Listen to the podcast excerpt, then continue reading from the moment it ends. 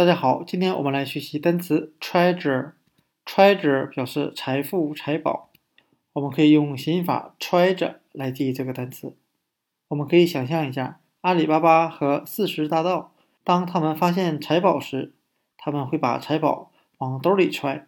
所以我们可以由 treasure 来联想到财富、财宝的含义。那我们再看一个 treasure 这个单词的派生单词 treasurer，财务主管。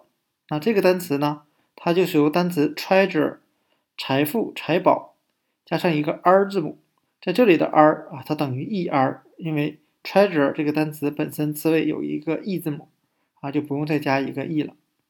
这个单词其字面的含义就是守护财宝的人或守管理财富的人。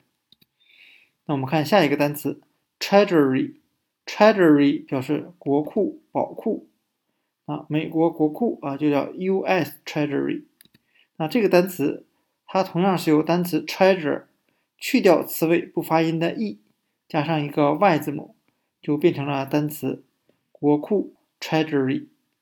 那今天我们所要学习的单词 treasure 财富、财宝和它的两个派生单词 treasurer 财务主管 Treasury 国库，就给大家讲解到这里。谢谢大家的收看。